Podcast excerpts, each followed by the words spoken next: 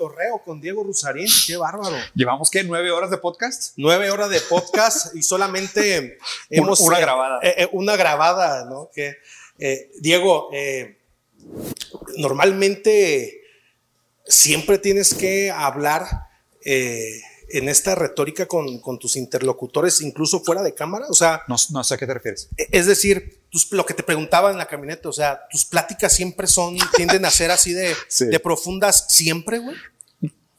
Y, qué bueno que hagas esta pregunta y que sí lo estemos grabando porque ya te había contestado en el carro, pero ahora que ya estuviste tanto tiempo conmigo, te das cuenta Me de doy que, cuenta. que no hay personaje. Que no hay personaje. O sea, y creo que esa es de las cosas más raras que probablemente pero también, la gente también yo digo que cansado. Sí, yo también. o sea, no, no llegas a un momento de decir, ya no quiero hablar con nadie, güey. O sea, ya no quiero que me pregunten, güey, ya no quiero que... Me encanta estar solo, disfruto muchísimo mi soledad, me encanta estar con mi familia, jugando con mis hijos a los Legos y no tener que divagar, güey, la madre, o los videojuegos para esconderme de la realidad. Porque sí, o sea, me es muy difícil tener conversaciones superficiales. O sea, soy muy malo para de que, oye, ¿qué pedo con el clima? Y de qué, qué onda con el fútbol. Inmediatamente complico todo, ¿sabes? yo para que se den, yo tengo algunas horas de conocerlo. Se bajó del avión y la primera plática que tuve con él, o sea, las primeras frases fue sobre la inflación en no sé qué término. Y dije, ¿qué pedo? Eh, eh, va a estar cabrón. Eh, ¿Qué hice, güey? ¿No? Y, y, y, la, y la verdad yo te lo pregunto porque, porque se me hace bastante interesante el el, entender que el pensamiento complejo y crítico pues te aleja de estas, de estas pláticas banales en todos los sentidos, Diego. Y hoy quiero tener una plática contigo muy, muy de cuates. A ver. De, con o sea, seguir con lo mismo. Con pues. seguir con lo mismo, seguir con lo mismo. Eh, pero quiero hablar eh, de algo que en lo personal me, eh, a mí me, me, ha movido y me ha cambiado mucho la percepción y quiero, quiero como rebotarlo contigo y es el tema de la libertad de culto. Hay mucha gente que eh, hoy eh, todavía es una realidad en el país, necesita tener un culto en el cual creer precisamente para, para tener claro todos estos vacíos complejos y existenciales de la vida, ¿no? Y, que, y, que te quiero preguntar eso, ¿tú qué opinas de esta, de, de, de, la libertad de culto que, que, tenemos todos los seres humanos y qué tan eh, funcionales hoy en día esta, e, e, este concepto. De libertad de culto. es un tema sensible, un tema bastante interesante. Y como te enseñé, digo, la neta, estoy leyendo sobre eso. Estoy leyendo un libro de, de Luz hablando sobre Foucault donde Foucault está hablando sobre el superhombre de Nietzsche, ¿no? Y obviamente, pues hablando del concepto de superhombre de Nietzsche, pues hay mucho de la superación del el concepto del hombre Dios, ¿no? O sea, del dualismo. Del, de la moral y del dualismo en, algunos sentidos de materialismo contra idealismo o la, o la, relación dialéctica entre los dos. Bueno. Sí parte de ahí, Diego, o sea, sí parte, o sea, todo el tema de culto siempre va a partir de un pensamiento dualista. O mm. puede haber culto desde un pensamiento monista, yo, totalmente material. Sí, sí, puede haber. Lo que pasa es de que depende el, el, lugar en donde pones a Dios. O sea, ¿para qué necesitas a Dios en tu teoría del mundo? ¿Okay? Entonces, sí, sí me parece que hay lugares, aún en teorías monistas, donde hay un espacio para Dios. Y te voy a dar un ejemplo. Por ejemplo, casi todo el paradigma, y de hecho esto lo plantea Foucault en este libro, casi todo el paradigma de los filósofos del siglo XVII hablan sobre lo infinito. ¿Ok? Así es. Y diferentes filósofos hablan de lo infinito en diferentes sentidos, ¿no? O sea, Leibniz, eh, Spinoza, muchos hablan de, oye, tanto puede ser infinito en el sentido del espacio y el universo, como puede ser infinito en un sentido microscópico. Tú puedes continuar dividiendo la materia infinitamente, y nunca llegar al final. Entonces, el problema en la lógica para el hombre de cuestionarse sobre la infinitud es que nos sentimos muy perdidos y eso genera demasiada ansiedad. Y el ser humano necesita ponerle orden, encontrar un centro, puntos de referencia en medio de un despliegue de infinitudes, como lo dice Foucault. Entonces, para eso está Dios. De hecho, dice Foucault que Dios en el siglo XVII juega este papel como la suma de las infinitudes. O sea, todos estos infinitos que no sabemos cómo lidiar con ellos, ponemos a Dios. Y hace cuenta que Dios se volvió como este tapojo universal. Sí, y, en todos cabe y a todos se acopla y en todos es el Oye, ¿qué Pedo, ¿qué pedo con la lluvia? No, pues no sé, Dios. ¿Qué, ¿Qué pedo con el amor? No, no sé qué pedo. No, pues es Dios. ¿Qué pedo con la naturaleza? No sé, no, pues es Dios. ¿Sabes? O sea, es donde no había respuesta, había Dios. Entonces, esta, este paradigma del siglo XVII lo describe Foucault y cambia desde el siglo XVII al siglo XIX de un paradigma hombre-Dios, porque claro, ahí donde está oculto realmente la idea de Dios es la idea de que el hombre necesita a Dios. ¿Sabes? O sea, no era realmente un, un Dios. O que el hombre sea Dios. Claro, es que claro. Porque que finalmente siempre se personifica en el cristiano con, el, con, con, con Cristo. A ver, en el budista con Buda. Es antropomorfa, el- tiene, antropomorfa. tiene dos brazos, dos piernas, una cabeza, barba. O sea, el vato parece caucásico, se parece a Obi-Wan Kenobi. O sea, por supuesto que es una proyección de- del humano. O sea, es una, una transpolación de lo que el humano pensaba de sí. En, oye, yo tengo límites como humano en un sentido muy idealista, ¿no? Yo tengo límites como humano, no. Yo puedo imaginarlo todo. Como puedo imaginarlo todo, tiene que haber una versión perfecta de las cosas. Y a lo mejor, pues esa versión perfecta de las cosas, la manera como yo tengo de simbolizarla, explicarla, pues es Dios. Entonces, en el siglo XVII, el paradigma, según lo plantea Foucault, está muy en ese sentido del hombre Dios. Ok. El hombre incapaz de tolerar la infinitud de su pensamiento o su desconocimiento pone a Dios para delimitar territorios. Pero, pero ahí fue cuando se le empezó a dar un, una visión sistémica al pensamiento de Dios, pero nosotros sabemos, o sea, históricamente, la dialéctica Sí, histórica mucho es, es este, Sí. pues desde que encontramos a, a las culturas eh, ancestrales. Habían es- tótems. eh, eh, tótems, ¿no? O sea, Sí. eh, se fueron haciendo antropomorfas con el paso del tiempo, porque Claro. al principio no era, eh, era el sol, era la luna, era el agua, eh, eh, pe- pero se fueron haciendo. eh, Sí. Entonces, esta, esta dialéctica del, del podernos eh, identificar con lo que realmente no logramos entender y hasta la fecha no se logra eh, eh, poder este, Contestar todas las preguntas. contestar todas las preguntas, Sí. pues se llena con esto que llamamos libertad de culto. Ahora, quiero llegar a ese punto porque el otro pues es demasiado Amplio. eh, amplio. A ver, yo he escuchado a- a- hablar, a- de, ti, de- de hablar de los cultos coercitivos, ¿no? Y es algo que te quiero cues- cuestionar. A ver. ¿Qué culto no es coercitivo? Claro, todos lo son. O sea, e- e- ese es el punto. ¿Y no crees Sí. que la libertad de culto es precisamente que una persona decida Sí. eh, someterse a, a- a- a- la coerción que el culto le está mandando? ¿Eres libre de decidir? ¿Soy libre de decidir? eh, eh, en mi contexto, pues yo podría decir que sí. En, en mi conciencia. Eres libre de decidir. ¿Tú opinas que no? Pues las causas materiales que te condicionan, las condiciones anteriores. Lo- lo que pasa es que yo- Tu susceptibilidad. Ok, es que yo en mi percepción, eh, eh, estamos viendo, por ejemplo, atrás una pecera, ¿no? Eh, eh, el, El pez el- cree que el es libre. pez cree que es libre, güey. Sí. Entonces, mi realidad material es, es, la, es yo percibo eso como, como, Como realidad. libertad. Claro, fuera de la pecera, tú puedes cuestionar eso y por, por supuesto que no es libre. Claro. O sea, tú ves a un culto desde afuera y tú dices, pues nadie de aquí fue libre de decidir entrar a este culto. Si tú vas adentro del culto a preguntar, todos van a decir, claro, yo estoy aquí porque quiero. Eh, eh, eh, van a estar porque lo necesitan estar. Ah, bueno, la palabra necesito me parece interesante y de hecho lo planteaste así al principio y, y me gusta mucho esta idea, ¿no? Me parece que, que la- el entendimiento que tengo yo, y te soy sincero, teología no es de mis temas fuertes para nada, de hecho me parece que es de mis temas más débiles. Nunca me ha interesado demasiado la pregunta teológica, sinceramente, nunca me ha interesado demasiado. A pesar de que influye materialmente, impacta en la, en la- en la mayoría todavía de las personas. Sí, pero me parece también que es una pregunta bastante individual. O sea, me parece que es una pregunta con la que cada quien tiene que hacer un proceso de duelo y un proceso de paz. ¿Ok? ¿En algún momento Diego Rusalín mató a Dios? Seguramente. O sea, o maté al padre. Tú, tú vienes, tú vienes de una, de, de- de- de una una, familia familia, católica. católica. Italiana, tradicional, de la abuela sentada a la cabecera y rezar antes de dormir. Y tuve tíos que casi fueron padres y la madre. ¿No viviste ese momento eh, en, en tu, en tu búsqueda de, de seguir la evidencia y, y- y el momento, no viviste catarsis, el momento de que tuviste que decidir conscientemente? No eh, sé.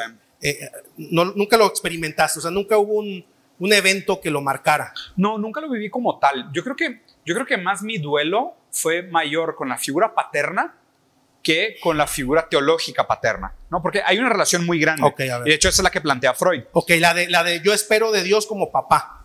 Sí, por supuesto. O sea, porque la figura, la figura Claro. del sol, Más que teológico, más de que entender qué es, lo espero. Ok, claro, que alguien tiene un plan para mí. Papi, ¿no? O sea, el que tiene un plan para ti es, es tu progenitor, ¿no? O sea, el, el que, el que espera algo de ti, el, ese super yo, el que espera algo de ti es la figura paterna. Nosotros tendemos a transferir el rol del padre a diferentes figuras durante nuestra vida. Y, y yo creo que, digo, y probablemente es algo que seguramente sigo en duelo, de ver pues, qué rol juega esa figura paterna en mi propia constitución de quién soy, de mi carácter, de mi forma de ser, de mi forma de actuar. Y Digo, también mi papá falleció cuando, cuando yo estaba relativamente joven. Fue un dilema siempre, porque aparte antes de eso, mis papás se divorciaron. O sea, como que siempre hubo un vacío, algo raro con mi figura paterna. Entonces yo, yo de muy chico tuve que hacerme la pregunta, ¿qué es la figura paterna? ¿Qué es para mí la figura paterna? ¿Quién es mi figura paterna? ¿Y qué puedo ser yo en relación a esta ausencia o no de una figura paterna? ¿No? Porque lo raro y lo que me parece interesante de la teoría freudiana es que la figura paterna no necesariamente requiere la presencia de un padre en el sentido físico material de las cosas, sino que tú acabas atribuyéndole esa figura Dándole paterna la figura a, otro metamodelo distinto. Pues es que hasta puede ser un tótem, que de hecho inclusive mucho del malestar de la sociedad, malestar de la civilización de Freud, habla de cómo eh, en, las, en las tribus todavía nomádicas había una estructura profundamente patriarcal, pero ahí sí en el sentido tradicional de la palabra, no en el sentido progre, en el sentido eh, tradicional de la palabra, las estructuras patriarcales es que había un macho alfa, que era el hombre más fuerte de la tribu, que cuidaba de todos, pero él también se reservaba el derecho de apareamiento. Entonces él decidía con qué hembra parearse. Y los hijos de ese macho alfa, para ganarse el derecho de aparearse con las otras hembras, matan al padre. Pero el problema es que al matar al padre, pues matan la ley, porque era la figura de autoridad, la figura de responsabilidad, la que tomaba las decisiones por la tribu. Entonces, ¿qué hacen? Ponen un tótem en su lugar. Y le, rezan al tótem, le ah, hacen sacrificio al tótem. Voy al tótem, porque hoy los tótem ya no son las figuras mecénicas del padre o del pastor, porque estas ya están desgastadas. Son, hoy hay nuevos tótem, son estos los gurús. Master signifiers. Eh, eh, exactamente, ¿no? Eh, incluso estos grandes emprendedores, o sea, se empieza a reconstruir la figura del padre en, otro tótem distinto, o sea, y, a mí lo que me llama la atención es la necesidad, vuelvo al punto, la necesidad ah. causal del ser humano de tener que construir un metamodelo de padre. O sea, hay una frase, una frase de Nietzsche que me encanta, que de hecho no estoy seguro si la frase sea de, de, Nietzsche o si es una frase de Luz hablando sobre Nietzsche, no estoy seguro, pero está en ese libro, que es, matamos a Dios y pusimos al hombre en su lugar y no solucionó nada. Porque el problema no era el hombre, ni Dios, sino el lugar. Ok. Esta frase responde todo lo que acabas de preguntar. vamos a desglosarla. Matamos a Dios y pusimos al hombre en su lugar. Entonces, oye, ya no existe la figura teológica de Dios, ahora son los gurús, los empresarios, los políticos, los celebrities, los influencers. Pero no resolvió nada. ¿Por qué? Porque el problema no era Dios ni el hombre, sino el lugar la necesidad del humano de tener una referencia superegoica que lo constituya. ¿La necesidad de esclavizarse un maestro? Ándale. Eh, bueno, y ahí podríamos entrar a dialéctica de esclavo y maestro, no me quiero desviar tanto, pero es esta la necesidad de un otro para constituirnos. O la, la necesidad de un punto de fuerza externo que nos constituya a través de la resistencia, a través de la moral, a través del bien y el mal, a través de la expectativa, a través del mérito, del reconocimiento. O sea, esta fuerza, esta dinámica que existe entre el individuo y la necesidad de un otro que le dé un lugar en el mundo es lo raro del individuo, del, del sujeto.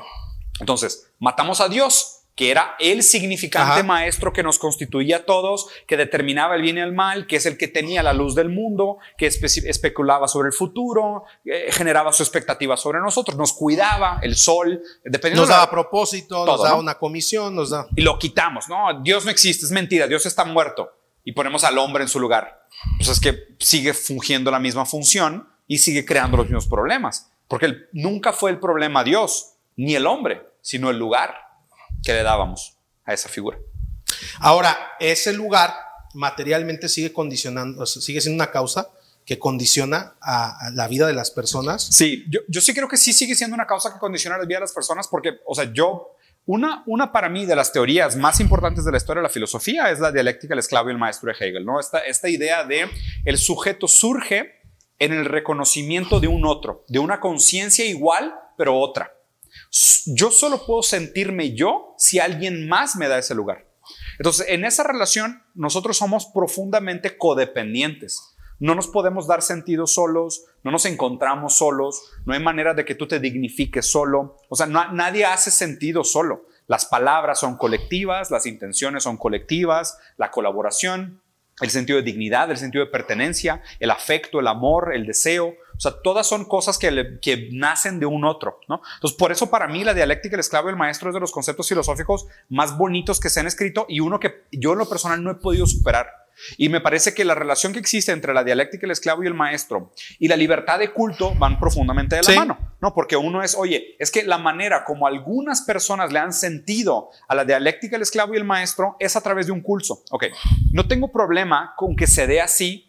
Mi problema es cuando alguien instrumentaliza la necesidad de una persona de reconocimiento a través de la dialéctica del esclavo y el maestro, instrumentalizando su necesidad de reconocimiento para un fin. A ver, pero, pero, ok, o sea, es que yo creo que una cosa es, no puede separarla de la otra, porque ha existido. Volvemos al punto, que culto no es coercitivo. ¿Quién ejerce la coerción? Pues otro hombre. O sea, otro hombre es el que va a ejercer la coerción siempre, porque es el que te va a validar. Entonces, el, tema, el tema de la institución religiosa, y quiero llegar a ese punto a ver qué, qué opinas, porque, porque yo estoy en ese dilema. O sea, hoy eh, eh, la institución religiosa que, vamos a hablar de la Iglesia Católica, ¿no? Que es la, como la institución en el Occidente. Eh, es una institución que tiene una historia eh, eh, turbulenta, turbulenta pero que también ha pasado por, por muchos este, etapas de transformación. etapas de transformación y que ah. se ha vuelto una institución que hoy en día la gente está abandonando ese tipo de creencias porque yo creo que instituciones más débiles, más frágiles. O sea, yo todavía veo más eh, convicción en aquel católico que creó sus primicias en la familia, en los valores tradicionales. En sí me explico, porque hay una institución de por medio que, que, que, que, no te dice hoy una cosa y mañana te va a decir otra cosa. Sí me explico, sino que prevalece. Mm. No porque ese sea el estado final del que la persona debe de decir, sino porque lo peor, eh, o sea, lo que sigue es peor. O sea, el, eh, te, vas a dejar de someter a este, a este maestro y te vas a eh, someter a uno peor, O sea, A, uno, a uno que va a tener o sea, no sé, ¿tú, tú qué opinas en eso? Y me parece, me, parece, me parece bien cómo lo has planteado. Entonces, la idea es esta. Si no estamos listos para superar la dialéctica del esclavo y el maestro, lo que tenemos que pensar es que hay relaciones de esclavo y maestro menos tóxicas que otras. Así es. Entonces, o sea, aquí lo complicado es que si hay matices, ¿no? O sea, lo que trato, lo que trato de hacer al criticar los cultos coercitivos es que hay matices. Es muy distinto que tú digas, yo tengo libertad de afiliación para creer en Dios de una manera tradicional cristiana, a yo me junto los fines de semana para hacer un, un esquema Ponzi. Un Ponzi scheme y, robar a los pobres, o peor, o sacrificar animales, o no sé, torturar niños, ¿sabes? O sea, hay, hay niveles. A lo que me refiero es que hay niveles. Al, tratar, al tratar de tipificar estos comportamientos, es realmente poner estos matices, de ver realmente, o sea, ¿dónde está el abuso? ¿Cómo, ¿Cómo podemos identificar el abuso? Porque lo complicado es que si tú dices, oye, es que todas son coercitivas, sí, claro, pero hay tipos de coerción y hay fines para la coerción y hay tipos de abuso. Y hay víctimas. Pero, es que eh, contingentemente en la historia la coerción siempre ha... Siempre ha pasado, pero no, no, ha sido siempre igual. Pero han respondido al fin de la época. sí, sí, sí. Sí, y estoy, estoy completamente de acuerdo contigo. O sea, en su momento la religión se instrumentalizó para fines nefastos. No siempre ha sido así y no siempre es así. Más bien, el papel del crítico es entender cuáles son esas condiciones contingentes y qué, qué causas o qué fines buscan y qué cosas generan ¿Qué, implicaciones éticas tienen en relaciones entre individuos para ver dónde hay abuso de poder, dónde hay... Que, seas consciente de las causas que condicionen en tu propio culto. Claro. Pero, pero fíjate, es que es, es, es, lo que yo quiero llevar a, cuestionarse a la gente. Mira, yo te platicaba, yo vengo de una, de una, de una familia súper tradicional. Eh, super tradicional en el tema de, eh, eh, de la religión, ¿no? del cristianismo. yo veo muchísimas causas que me condicionaron positivas de eso. ¿no? Sí, totalmente. Hay otras que te he platicado también, nefastas.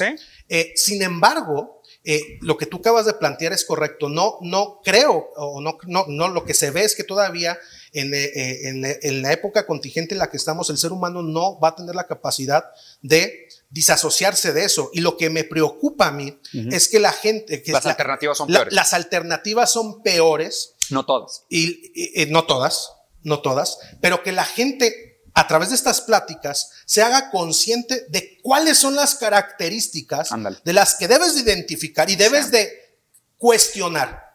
Por lo menos cuestionar, si no huir, no, porque es una libertad de culto.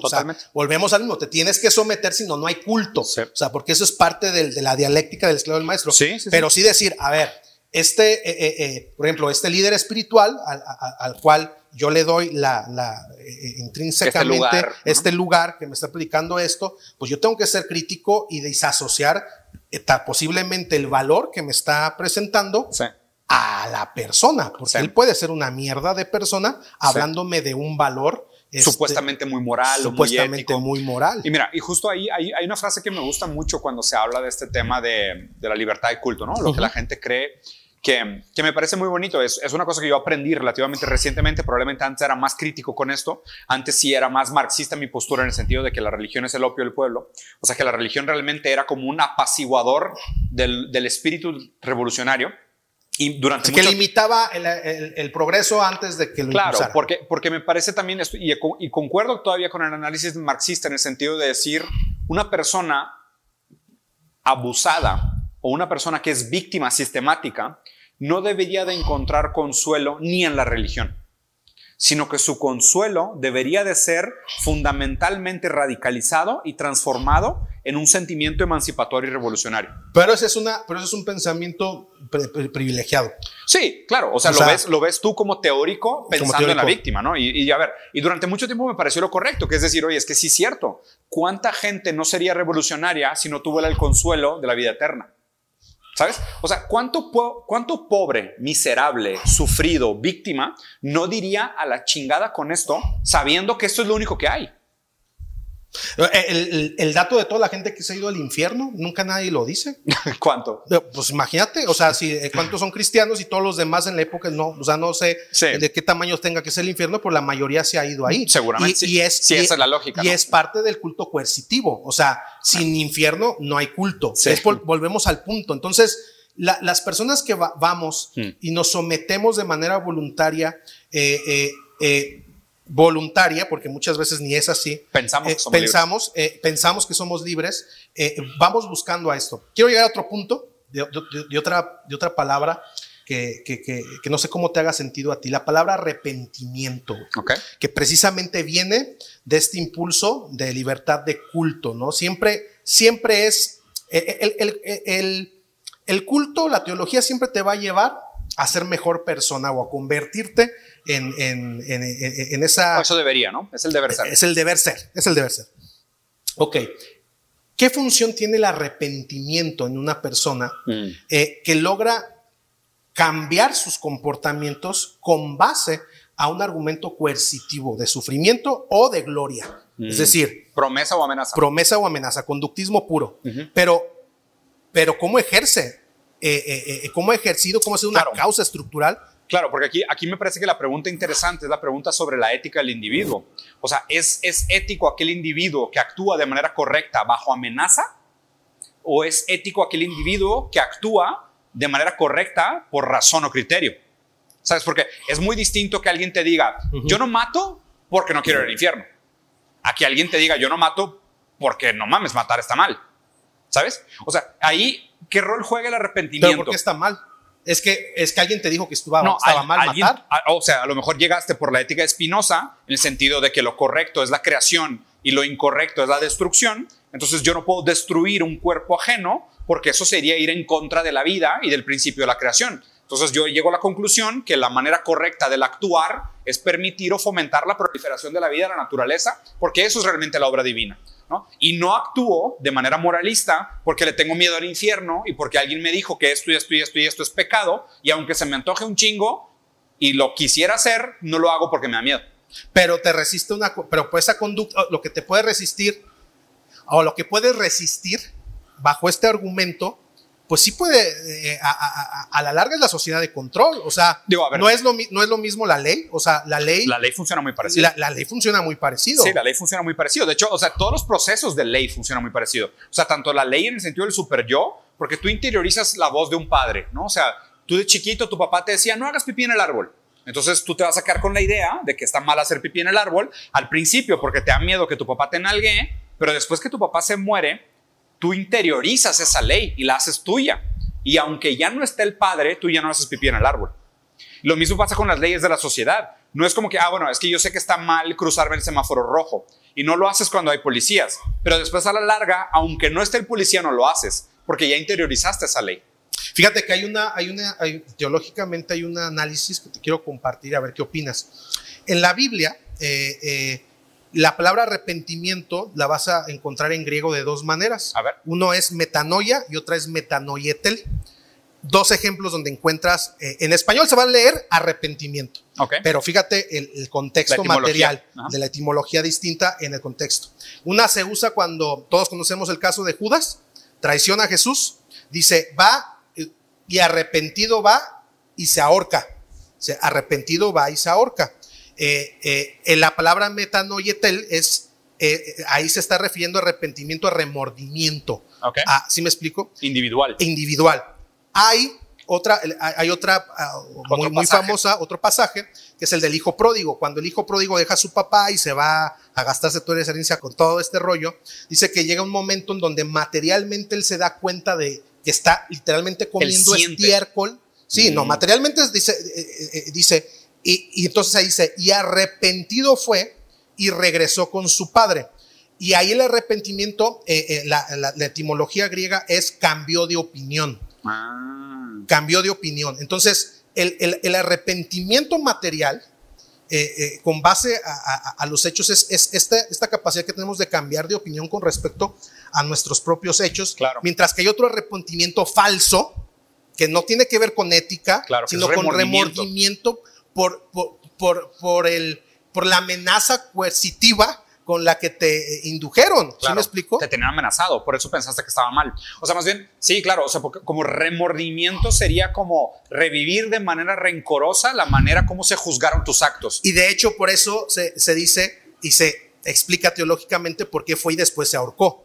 No fue un, en la teología dice, no fue un arrepentimiento eh, eh, de cambio de conciencia, sino más bien fue un remordimiento. Si hubiera cambiado su, materialmente su condición de pensar, seguramente hubiera pensado que Cristo también lo perdonaba, como perdonó a toda la humanidad y no se hubiera, no se hubiera suicidado, ¿no? Mm. Eh, eh, eh, pero su proceso no fue ese. Pero su proceso no fue ese. Está interesante. A mí, a mí siempre me gusta mucho regresar como a estas etimologías de las palabras y la verdad es que hay cosas bien bonitas que, que, de nuevo, no es, no es un tema que domino demasiado, pero es importante porque muchas veces en la propia etimología de la palabra te das cuenta de cómo se constituyen estos valores históricamente, ¿no? Derrida hacía un trabajo bien bonito de deconstrucción donde él se metía a la raíz de la palabra y buscaba inclusive en el antagonismo, porque para entender, para, el, para entender el remordimiento o el arrepentimiento, tendríamos que plantearlo, o sea, ¿contra qué? ¿Contra qué lo contrastas? Exacto, o sea, ¿cuál es, cuál es la contraparte del arrepentimiento? ¿Es el mérito? ¿Es el éxito? ¿Es el orgullo? No, no, más bien sería el, eh, cuando haces algo de manera ya predispuesta, ¿no? O, sea, o sea, sentirte arrepentido, lo contrario a sentirte arrepentido, ¿no sería sentirte orgulloso de los actos? Sí. O sea, tiene que ver con revivir el pasado y resignificarlo contra sus repercusiones en el presente, ¿no? Sí, Entonces es. tú revives tus actos anteriores y, y ves, oye, ¿cuál fue el resultado de mis actos pasados? ¿Fue bueno o estoy orgulloso? ¿Fue malo? Estoy arrepentido. Eh, eh, eh, ahí, lo, lo, riesgoso que, yo digo de, usar la palabra bueno y malo es que vuelves a caer en la, en, la, moral. En la moral. Y la moral es contingente histórica. Yo, sí, yo, creo que lo que debemos de tratar con esa discusión es que la gente se dé cuenta de tener una, una observación más material de lo que es el culto en su vida. No, pero es que a ver, pero es que aún inclusive la idea de moral puede tener, puede tener una lectura materialista. O sea, el materialismo también tiene moral. Sí, pues fue lo que hizo Tomás de Aquino. Claro, o sea, hay, hay moral en el materialismo. o sea, no, la moral no es algo que le pertenece puramente al idealismo. O sea, hay maneras de medir el impacto de los actos en la sociedad. Y es contingente. Sí, totalmente. Son, o sea, son cosas históricas. O sea, hay que entenderse cuáles son las causas que limitan Antes no era moral. De, hecho, en la Biblia, o sea, si tú ves en las dispensaciones de la Biblia, eh, algo muy interesante es que eh, eh, antes Dios no tenía problemas con que el rey tuviera 100 mil esposas. 100 esposas. No, de hecho, te voy a decir algo. La mejor defensa del poliamor es la familia tradicional de Jesús. Sí. O sea, Cristo fue creado por su tío, que no embarazó a su mamá, que hubo ahí un tercero en discordia que fue el que la embarazó. O sea, el mejor argumento a favor del poliamor o la no familia tradicional es la propia familia de Jesús. Sí, claro. bueno, eh, por ejemplo, hablando de, de poder observar esta, estas dispensaciones de cómo, cómo en la misma teología podemos observar estos cambios de criterio, incluso estos arrepentimientos. Ahí en la Biblia, cuando dice Dios se arrepintió, O sea, ahí, ahí donde, donde, donde dice esto. Y a lo que voy es con esto, Diego, y por qué estamos hablando de esto, yo creo que la gente que, está escuchando pues hará sus propias conclusiones, pero yo creo que hoy la gente tenemos, estamos muy confundidos mm. con respecto a, a, las, a, las, realidades que, que, presentan estos, estas posibilidades de culto, que son ya muchas. Y que pareciera que ya hay para todas, que debemos de tener un pensamiento crítico a quién vamos y le entregamos nuestro culto. Eh, la, pregunta anterior debería ser, ¿deberías de entregarle a alguien tu culto? O sea, esa, es, una primera pregunta. Y la segunda es, bueno, si lo vas a hacer, si necesitas hacerlo, ¿a quién se lo vas a entregar? Hay una, hay una frase que me gusta mucho que le iba a decir ahorita, que es esta noción de, y, mucho que ha cambiado a mí, ¿no? Cuando hablaba de cómo antes mi postura sobre la religión era más marxista, en el sentido de entender la religión como un opio de las masas, y ahora mi entendimiento es más como, no me importa tanto en qué creas, sino lo que haces con lo que crees. O sea, y a eso se refiere el valor epistémico de tu creencia. El valor epistémico de tu culto. Es, si tú crees en Cthulhu, que es una bola espagueti que está flotando en el espacio, pero lo que Cthulhu te dice es que construyas escuelas y eduques a los niños y cuides a los débiles y trates de buscar la justicia y la verdad, pues te diré, pues bueno, pues qué bueno que crees en Cthulhu. Pero si tú me dices que crees en tu coach New Age, gurú de alinear los chakras con el Kabbalah y usas eso para robar a la gente, pues estoy en desacuerdo.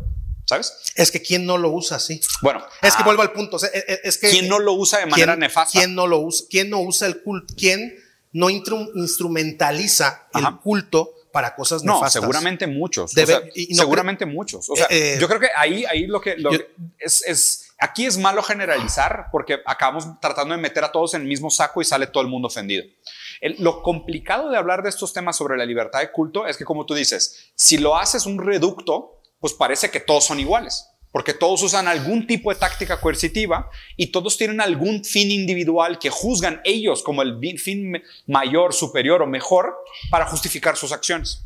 Entonces, pues pareciera que bajo esta descripción todos los cultos son idénticos, ¿no? Pero el trabajo del pensamiento crítico es matizar y decir, aún, es, que aún entre cristianos católicos apostólicos hay diferencias. Fíjate, e, en lo personal yo considero que soy una persona que tuvo condiciones privilegiadas estructurales para cultivar mi capital intelectual. Yo en este momento de mi vida todavía eh, eh, acepto, yo, estoy hablando de Christian Reeves, eh, la condición de entregarle mi culto a algo. Okay. ¿Sí me explico? A pesar de que, de que el 99%, yo te lo decía, de mi pensamiento es materialista, está ese 1%, que son causas que me condicionan toda la vida, de, decir, tengo que entregar el culto a algo. Entonces, yo parto de, de, quererme entender primero yo a mí mismo, cuestionarme a mí mismo qué, qué me hace falta para poder matar a Dios. Sí. ¿Sí me explico? Eh, y, pero tampoco encuentro qué sigue después. Sí. Yo creo que es la pregunta que todos se hacen. ¿Qué sigue, mm. ¿qué sigue después? Claro. O sea, qué, difícil vivir en una sociedad que no te dice qué hacer. O sea, es que sí, es, es complicado porque es, es, yo creo que es un proceso, de nuevo, bastante individual que está muy limitado al contexto del entendimiento de la historia individual de cada quien, me parece muy difícil tratar de agarrar una historia y transformarla en una narrativa que, que sea vigente o que sea colectiva o que funcione para todo el mundo, pero sí me parece que es un proceso que cada quien tiene que vivir, ¿no? Por ejemplo, con nuestros hijos, ¿qué territorio le enseñas a nuestros hijos eh, cuando se hace estas preguntas? Las más sencillas son esas. Lo que pasa, lo, que, lo complicado de enseñarle a los hijos, si tú le enseñas a tus hijos el bien y el mal como un blanco y negro estático, no le estás realmente entendiendo o no le estás dando a entender el metamarco sobre el cual existe la pregunta de por qué necesitamos un bien y un mal. O sea, ¿por qué la sociedad necesita matizar las cosas como buenas y malas? Esa, esa, pregunta obviamente es mucho más difícil, pero es una pregunta mucho más importante. Porque ese es el contraste, ¿no? Sí. Porque, porque ¿cuál es la necesidad del dualismo? O sea, ¿cuál es la necesidad de antagonizar un bien contra un mal? O sea, ¿cuál es la necesidad de nosotros de entender que existen acciones buenas y acciones malas? Y bajo, luego ya después el segundo nivel es bajo qué criterio se califica una acción como buena y mala, ¿no? O sea, yo creo que lo, lo que te comentaba de Galeano, ¿no? Que es esta frase que, que es bien bonita de, después de enseñar, nuestra responsabilidad es enseñar a dudar sobre lo enseñado. Entonces, claro, para un niño es muy difícil tolerar estas preguntas y no, van a entender. Al principio sí, tal vez es mejor que seas autoritario hasta cierto punto en un sentido de decir, pues mira, al principio no hagas esto. ¿Por qué? Porque yo te lo estoy diciendo, porque yo tengo la experiencia suficiente para entender que en este marco contingente histórico así te deberías de comportar para funcionar socialmente. Pero a la larga yo te tengo que enseñar a dudar de ese marco teórico que te enseñé. Porque solo así, cuando yo desaparezca, no me vas a totemizar y voy a vivir en ti como una figura opresora de ley. Y tú vas a poder decidir si esa ley que yo te impuse es la ley correcta. ¿Crees que, fue lo que sucedió con Newton y Einstein, el último que se, se totalmente se, o sea, toda su, eh, eh, al último, al hacer declaraciones públicas metafísicas, o sea, ¿no crees que ellos mismos querían auto inmolarse de decir, o sea, porque aún, aún de mí espero que duden. Aún de mí espero que duden. El, sí, no, no, no tengo manera de afirmar. claro. o sea, no tengo manera de afirmar. Pero es que, la otra es que real, o sea, es que lo otro ¿cómo llegas a la otra conclusión después de todo lo demás? Es que lo otro es una prepotencia absoluta y, y, hay unas historias bien raras en la física. No recuerdo quién fue el físico que terminó un libro diciendo y aquí termina mi trabajo sobre la física y solo lo puede continuar Dios porque no hay nada más. O sea, cabrón, qué perpotencia, ¿no? Imagínate qué difícil decir eso, terminar un libro diciendo, em, la continuación de mi trabajo sobre la teoría de la física solo la puede hacer Dios porque yo llegué a la mera, mera neta de las netas, ¿no? Pues no mames, o sea, todo el mundo debería terminar su trabajo o sus discursos diciendo, esto es lo que yo creo, esto es lo que yo opino, hasta aquí es lo que yo entiendo, hasta aquí es lo que yo he leído, espero que esto te sirva de alguna manera y de aquí en adelante, después de llegar a la misma conclusión que yo, espero que tu siguiente pregunta sea, pues, ¿por qué te planteé esto? Eso debería ser el trabajo de la, crítica, de la dialéctica, del discurso. El culto nos sigue, eh, eh, nos sigue significando como seres humanos. Yo, creo que sí, y, probablemente lo va a seguir haciendo. Es difícil pensar en una sociedad eh, post-cultos, ¿no? O sea, pensar en una sociedad que trasciende completamente la necesidad de, un, de una creencia externa, porque luego ahí también está raro, ¿no? O sea, es como decían, por ejemplo, de los fascistas. Cuando los fascistas si hubieran logrado su misión, ¿ok? De la raza aria, de la raza pura, ya hubieran quedado puros güeros, hubieran encontrado un güero un poquito menos güero, ¿sabes? Entonces ahí lo raro es de que, güey, pues no, no nos pasará lo mismo con estas preguntas. O sea, más bien no será que a la larga lo que tengamos que hacer es decir, oye, pues es que, ¿sabes qué? Siempre van a haber respuestas sin solución. Nuestra necesidad de encontrarle una respuesta a todo es lo que ha puesto a estas figuras mesiánicas como respuesta dependiente a las cosas que no podemos contestar en esa época. Y a la larga vamos pudiendo contestar esas preguntas y quitamos esas figuras mesiánicas de cosas a las cuales ahora sí les encontramos soluciones. Entonces, no es como que, ah, no, es que eventualmente el racionalismo va a sustituir completamente la necesidad de una figura, de una figura teológica.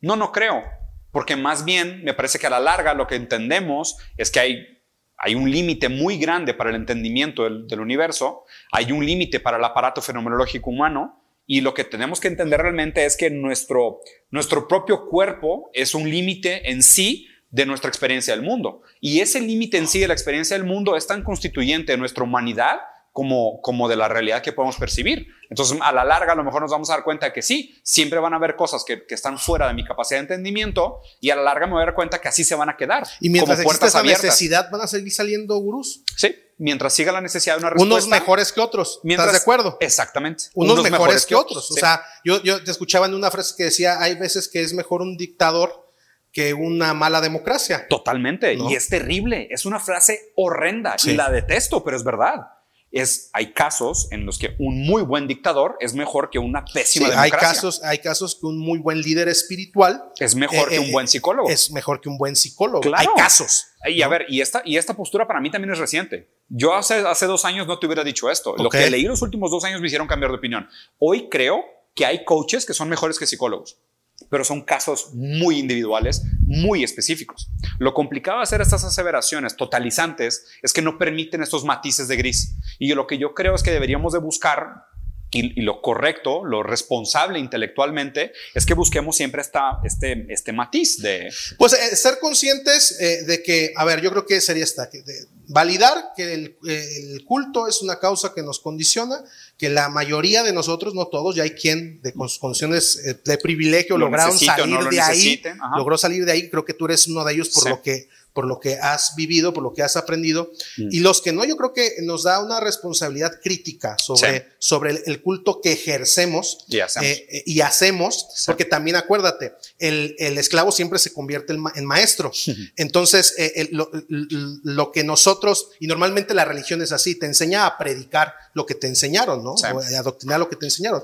Y es esta parte de llegar y decir, va, eh, hay esta condición, hay esta estructura, eh, Hay que identificar bien a los líderes que seguimos. Eh, no hay que satanizar a todos los líderes. Ni glorificarlos. Ni glorificarlos. Y hay que, y hay que eh, ser buenos eh, críticos. Otra, otra, otra, cosa que te quería recordar sobre la dialéctica del esclavo y el maestro es que el que es dependiente en la relación de esclavo y el maestro es el maestro, no el esclavo.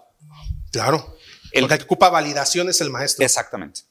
Exactamente. O sea, y pasa mucho hoy, creo, muchas de estas figuras grandes, mesiánicas, narcisistas y así, dependen de una validación constante externa. Entonces, el que es realmente dependiente en, esa dialéctica es el esclavo, más que el, es el maestro más que el esclavo. El esclavo, de hecho, al no recibir el reconocimiento del maestro, busca su autorreconocimiento en el trabajo. El esclavo, al no sentirse reconocido por el maestro, trabaja y transforma la naturaleza en el resultado de su talento y se ve reflejado y reconocido por el fruto de su trabajo. Y eso reconecta, conecta con la otra plática que tuvimos ahorita en la mañana, que es la importancia de la dignificación del trabajo. Porque el esclavo, al no ser reconocido por el amo, trabaja. Y cuando trabaja, crea, ve lo que crea y dice, esto soy yo. Esto soy capaz de hacer soy capaz de crear música, soy capaz de crear arte, soy capaz de construir una casa, soy capaz de hacer una familia, soy capaz de ser un líder responsable. En mi capacidad me veo identificado y no necesito un maestro que me dé un lugar en el mundo. De hecho, la necesidad de tantos líderes y figuras mesiánicas también está directamente vinculado a que el trabajo no sea dignificante. La gente está buscando reconocimiento. Vamos a cerrar con esto. Vámonos a cambiar a aquella persona que se identifica con la necesidad de ser maestro. Porque hay gente que nos está escuchando que se siente con esa necesidad de ser el héroe, de ser, el, de ser el maestro. ¿Qué, qué, nos debemos de cuestionar a nosotros eh, eh, como maestros? Claro, ¿de dónde viene tu necesidad de validación? ¿De dónde viene la necesidad de validación? Esa es la pregunta y si realmente la vas a encontrar en los, en, en, en, los discípulos. ahí, ahí hay muchas otras preguntas que se detonan que son preguntas bien interesantes. Una, una pregunta que me gustaría mucho que la gente se hiciera es si realmente quieres lo que deseas. ¿Realmente quieres ser ese maestro? ¿Realmente quieres que una comunidad entera dependa de ti? Que la expectativa esté centrada en ti. ¿Realmente quieres ser esa persona cuyas palabras van a afectar la vida de millones de personas y te van a hacer directamente responsable de lo que digas? Y luego la otra es, oye, ¿realmente vas a poner un tweet diciéndole a la gente la fe es más poderosa que la medicina? ¿Y te vas a hacer responsable de las muertes? Ni Cristo lo quiso hacer. O sea, al último hay un pasaje, digo, en la narrativa de la, de la, de la Biblia, en donde Cristo antes de ir a ser crucificado va al huerto de Getsemaní y suda sangre y dice, y le pide a él a Dios, no, no lo quiero hacer. No lo quiero hacer. No, quiero que, que, recaiga en mí esa responsabilidad. la responsabilidad de todos los pecados del de la mundo. Y él mismo se, se, niega a sí mismo y, ya después, bueno, esto espero que no se haga mi voluntad, que se haga la tuya y te chingas, ¿no? Pero él delegó la responsabilidad, dijo, no lo estoy haciendo por mí, lo estoy haciendo por es ti. Es que es el último lo que termina con los maestros, termina pasando eso. Tú, tú terminas diciendo, es que no es por ellos, es por la causa, cabrón. Ah, claro. ¿Sí me explico? Y te canonizas, ¿no? Exactamente. Elevas, elevas tu responsabilidad a te otro plano. Te canonizas, te claro. Y entonces trasciendes. Te vuelves una herramienta, ¿no? Trasciendes. Ya no eres un sujeto, eres un objeto. Eres un objeto que hace una intención divina, casi creo. Qué interesante. Yo creo que lo que la gente que, está en esa, en esa duda de quiere ser maestro, lo primero que tiene que preguntarse es, ¿por qué? ¿De dónde viene esa necesidad tuya de validación?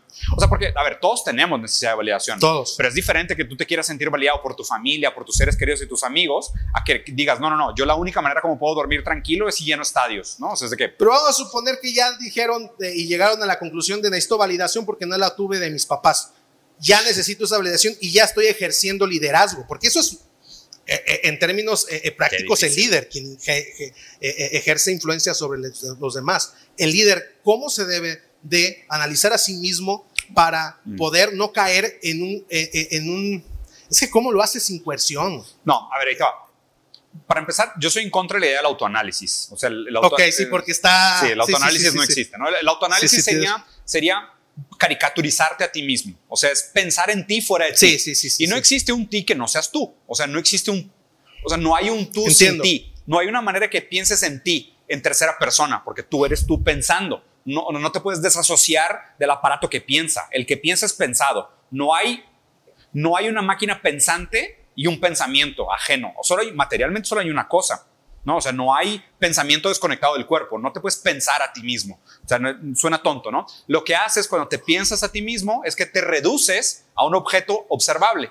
Entonces te caricaturizas, dices, no, Diego es esta cosa. Diego hace esto, atípico Diego. La gente cree que Diego es esto, ¿no? Y te caricaturizas y piensas en ti sobre una tercera persona y haces una paja mental donde, ah, no, ya he entendido ese es el problema Diego, dijo, un sesgo, deja, un de autoconfirmación. No, o sea, no, no hay tal, tal, cosa, ¿no? Los procesos terapéuticos bien hechos, o sea, la, buena terapia, los buenos analistas, lo que te ayudan es a través del, del proceso de el desdoblamiento de las palabras, las cadenas significantes, cómo se constituye tu personalidad, cómo se constituye tu idea del yo. Pues ahí te pueden ayudar. ¿Cómo lo reparas? Te ayudan a escucharte y ya que tú te escuches platicando con ellos y que en esa conversación tal vez logres mover un poco tu posición subjetiva sobre ti y digas, oye, pues es que la manera como yo pensaba sobre esto, ahora que lo platico contigo, pues no tiene sentido lo que estoy diciendo yo. Y ahora puedo pensar lo que pensaba desde otra postura y resignifico mi propia historia y la manera como entendí, cómo viví diferentes cosas y a lo mejor algo cae en el momento correcto, con una interpretación adecuada, con un buen terapeuta y ojalá y todo lo que hagan terapia lo hagan y encuentren un buen terapeuta y ojalá los buenos terapeutas tengan buenas intenciones. O un buen cura, o un buen coach, o, un, buen, amigo, líder, un buen amigo. Sí, o una buena escucha logre hacer ese trabajo de tal vez mover un poco tu, tu postura subjetiva y que tu historia cobre otro sentido, ¿no? O sea, que puedas resignificar la manera como constituiste tu propia personalidad y la manera como viviste tus condiciones materiales para que surja una subjetividad nueva sobre lo que viviste y puedas ver tu propia condición desde otra postura. Y eso te permite entender tus posibilidades desde otro ángulo, ¿no? Y a lo mejor una puerta que siempre estuviste abierta aparezca, ¿no? Pues un poquito lo que quisiera lograr, ¿no? Pero de nuevo, es un eclipse, güey, porque se tienen que alinear los planetas para que sucedan esas cosas. Así es. Entonces, la recomendación más bien no es una, una condena a los cultos para nada, no va por ahí. Me parece que o sea, muchas cosas buenas inclusive sí se han logrado en nombre de los cultos, aunque no necesariamente haya sido tus intenciones. No me parece que debería ser condenable a priori que una persona tuviera eh, pensamiento teológico, tampoco, tampoco va por ahí. Creo que hay muchas personas con muy buenas intenciones, con buenos pensamientos teológicos, pero por otro lado hay matices. No quiere decir que inmediatamente sean ni buenos, pero que tampoco sean malos. Sí, eh, y, yo creo que a estas alturas, y más hoy en el mundo de la Internet, hoy se exhibe al que, eh, al que tiene un exceso de instrumentalizar el culto, ¿no? Y eso es lo que ha pasado y se están exhibiendo esos casos y la gente se está haciendo cada vez más consciente. Diego Rusarín, hablando de religión y culto y... ¿Quién diría, va? ¿Quién diría? ¿De qué no hablo, cabrón? Debería hablar menos. Yo creo que todos esperamos que hables más. y creo que es lo que tú cada vez este, te va a costar más trabajo. Muchas gracias, digo. No, hombre, encantado, al revés. Muchas gracias por la invitación. Un gustazo. Saludos, banda.